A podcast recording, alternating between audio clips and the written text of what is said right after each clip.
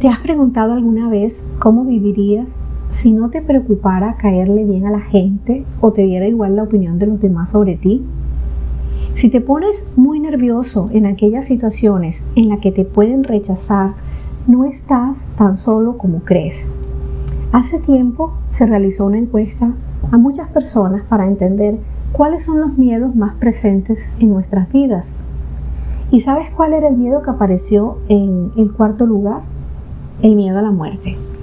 ¿Y cuál fue el miedo número uno, el más común de todos? Hablar en público. Hay gente que preferiría morir antes de hablar en público. Y ese temor irracional para exponernos nace de nuestro miedo al rechazo, a no ser aceptado socialmente. Procuramos evitar las experiencias dolorosas, así que nos escondemos en lugar de correr riesgos.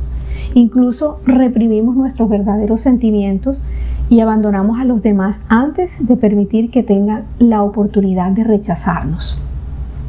Lo que ocurre es que normalmente no te das cuenta de la cantidad de gente a tu alrededor que te acepta tal como eres. Tan solo ves los que no lo hacen. Y la gente que sufre intensamente de miedo al rechazo necesita constantemente aceptación y validación social. Pero inconscientemente solo buscan señales que les demuestren que no gustan a los demás. En su cabeza no dejan de preguntarse qué estará pensando la gente de ellos. Esa búsqueda constante de aceptación es un tremendo error porque se convierte en un círculo vicioso. Tu aceptación tan solo puede venir de tu interior, no de los demás, porque cualquier palabra, cualquier mirada o gesto que tengan para contigo siempre podrá ser mal interpretado como un rechazo cuando en realidad no lo es y nunca vas a poder estar seguro del todo. El temor al rechazo es la principal razón por la cual los cristianos no comparten su fe con otras personas. Tememos lo que los demás van a pensar y cómo nos van a juzgar. Dios nos ha dado buenas noticias y aún así nos asusta compartirlas. Digamos que en este tiempo de cuarentena podríamos llenarnos de más valor porque no tenemos que dar la cara, sino simplemente eh, escondernos detrás de un video, detrás de un blog o detrás de un escrito o detrás de un podcast. Es menos riesgoso para nosotros en esta temporada, pero nos preocupa que nuestros amigos nos rechacen o que la gente piense que somos fanáticos. Y el temor al rechazo lo ponemos perder, lo podemos quitar de nuestra vida al poner a Dios en primer lugar.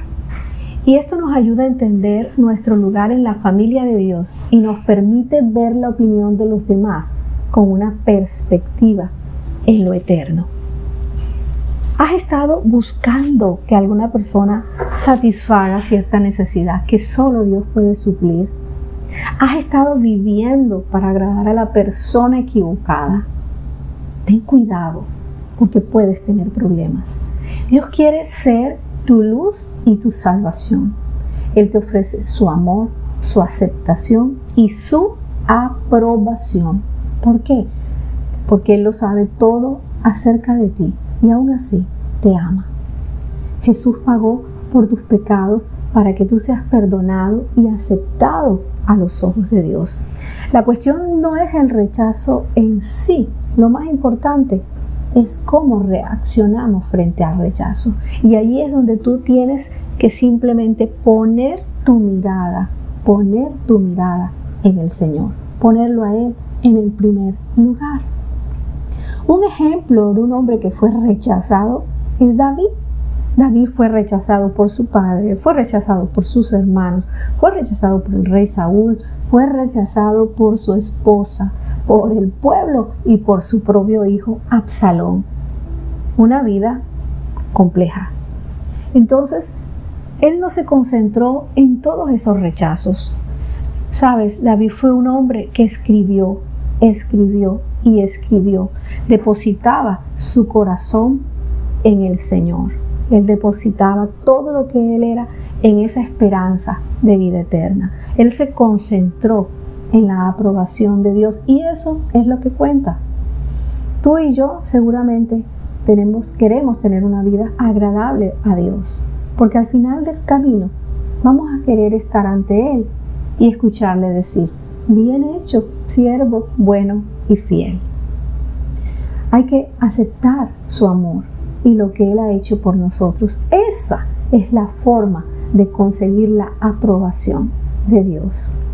Dice la palabra en Colosenses capítulo 3 versículo 12, dado que Dios los eligió, Dios te eligió, Dios te llamó, Dios te amó para que seas su pueblo santo y amado por Él. Tú tienes que vestirte de compasión, de bondad, de humildad, de gentileza y de paciencia. Y piensa siempre en este Salmo 27.10.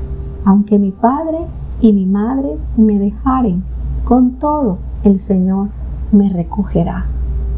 Y un ejemplo mayor lo encuentras en el libro de Juan capítulo 15 versículo 18. Si el mundo los odia, recuerden que a mí me odió primero.